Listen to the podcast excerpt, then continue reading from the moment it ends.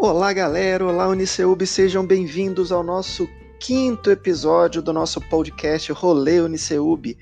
Eu, professor Roberto Albuquerque, lá da Faces, estarei com vocês mais uma vez aqui nesse nosso podcast. Para quem ainda não ouviu os nossos outros episódios, é só abrir o Spotify e colocar lá na busca Rolê Uniceub. O rolê é uma via de comunicação muito legal, onde nós, professores, funcionários, estudantes, enfim, a gente pode trocar informações, compartilhar sentimentos e principalmente mostrar que não estamos só. E se você quiser participar também do nosso podcast, sinta-se à vontade e mande um e-mail para programa-roleuniceup@gmail.com. Deixe sua sugestão, seu comentário e venha participar desse programa que é todo nosso. E a nossa onda do bem continua. Professores, alunos, amigos de outras partes do mundo vieram aqui e deixaram a sua mensagem de carinho e incentivo. Estão prontos para nossa próxima viagem? Então, vamos fazer nossas malas e irmos agora até Santiago, no Chile. Hoje vamos falar com nosso amigo Osvaldo, é um amigo chileno que vai falar para gente como estão as coisas por lá. Perguntei para ele quatro coisinhas. A primeira é sobre como o país tem enfrentado a pandemia do coronavírus. A segunda foi sobre se também estão em isolamento social. A terceira, eu queria saber se as escolas e universidades também pararam e se os alunos estão tendo aula online. E por fim, que mensagem ele poderia deixar para a gente, seus amigos brasileiros. E olha que legal, vamos viajar para o Chile, mas em português. Ele falou para a gente em português. Olá, Oswaldo, olá, meu amigo, saudações aqui do Brasil. Como é que estão as coisas aí no Chile?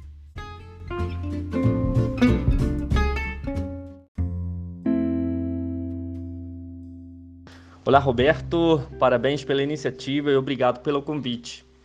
Olha, é, meu nome é Osvaldo, eu sou chileno, moro em Santiago do Chile, sou advogado e atualmente trabalho como chefe das relações internacionais da Controladoria do Chile.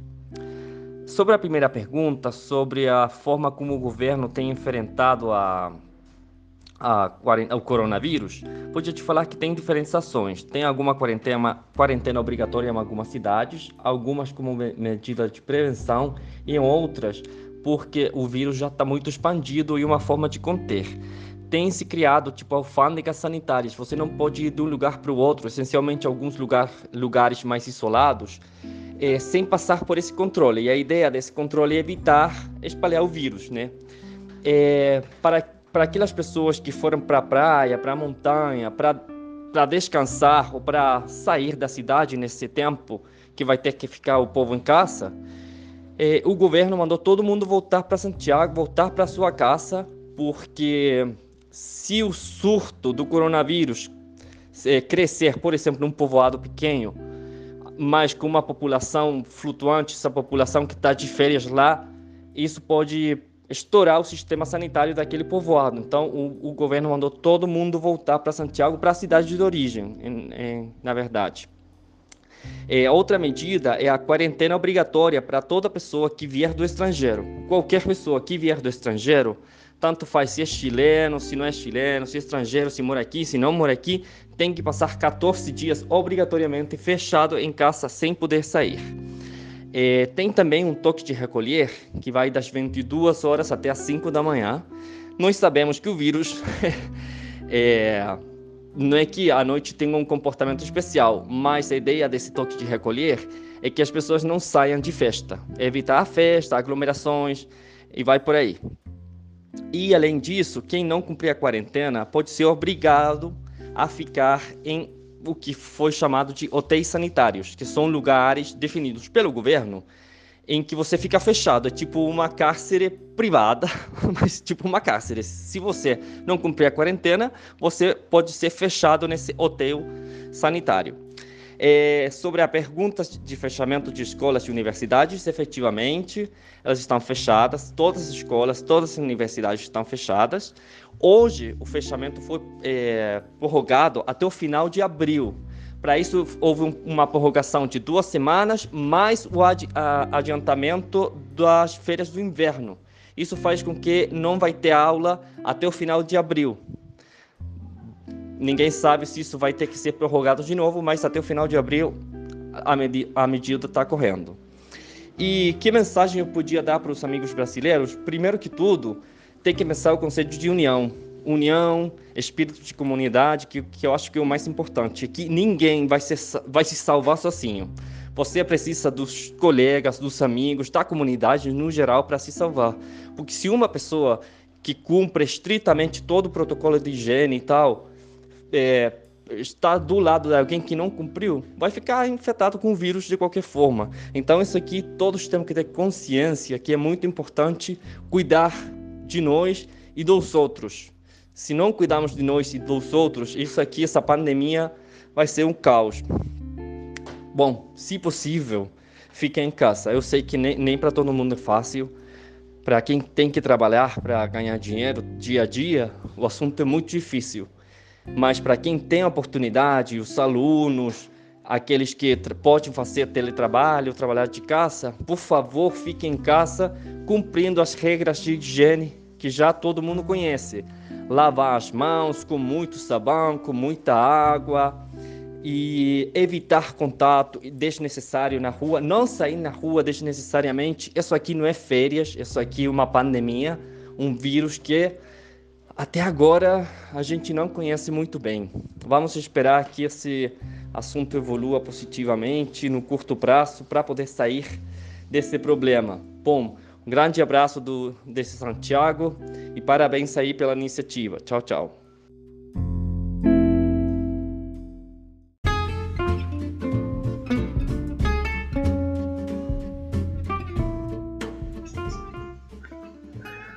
Obrigado, Oswaldo, de coração.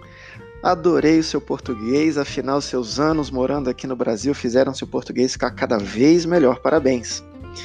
Pessoal, viram que o Oswaldo pede para a gente ter espírito de união, solidariedade, afinal, para ele, ninguém conseguirá vencer essa pandemia sozinho? Então, meus queridos alunos, juntem-se a nós, seus professores, vamos juntos enfrentar tudo isso de frente. Como comentei em episódios passados, vocês estão se adaptando, suas famílias estão se adaptando, nós, professores, estamos nos adaptando. Então, tudo é muito novo, tudo é muito novo tanto para vocês quanto para a gente. Então, vamos fazer aquele pacto? Nós cuidamos de vocês e vocês cuidam da gente. Combinado? E para a gente continuar a nossa onda do bem, nós temos um recadinho bem legal de um aluno bem especial. Oi, Caio, tudo bom?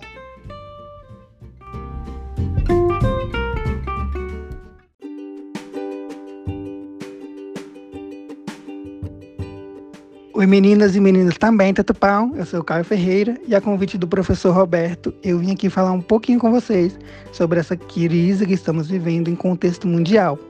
Bom, eu sou estudante de enfermagem do UniceuB do nono semestre e acredito que nessa situação, nós, enquanto profissionais de enfermagem e formação, precisamos entender ainda mais que as medidas que estão sendo tomadas são medidas previamente estudadas a fim de beneficiar a maioria e que nesse momento nós precisamos agir enquanto sociedade. Então, ter empatia, comunhão, força, união e, acima de tudo, esperança de um futuro melhor e que essa situação logo logo seja resolvida e que as coisas voltem ao normal.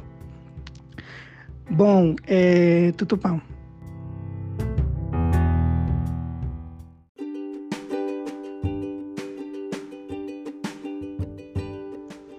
Nesse momento, então, vale ressaltar a importância de nós voltarmos os olhares para os idosos, entender que é uma população vulnerável que sofre com, quando acometido com Covid-19, sofre muito mais com a sintomatologia da doença, entender que é uma população que dessa vez tem o seu direito de ir e vir barrado e inevitavelmente tem a sua autonomia reduzida, e isso pode explicar a revolta, a insatisfação que esse idoso apresenta é, diante dessa situação. Então, nesse momento, não é um momento de retaliação, é um momento de nós entendermos, ouvir essa população, mas também é um momento de fazer educação em saúde, lembrando que educação em saúde é muito mais eficaz do que retaliação.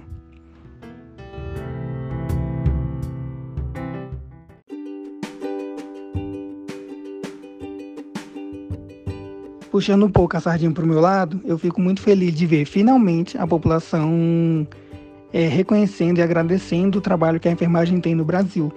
Ver acompanhar a atuação da enfermagem, que é de maestria, contra o Covid-19 é realmente de encher o coração. E eu não sei vocês, mas eu fico extremamente feliz e orgulhoso da profissão que eu escolhi seguir. Bom, agradeço o professor Roberto pelo convite. Eu espero que vocês estejam adorando esse rolê. E é isso, galera. XOXO, tutupau. Beijos.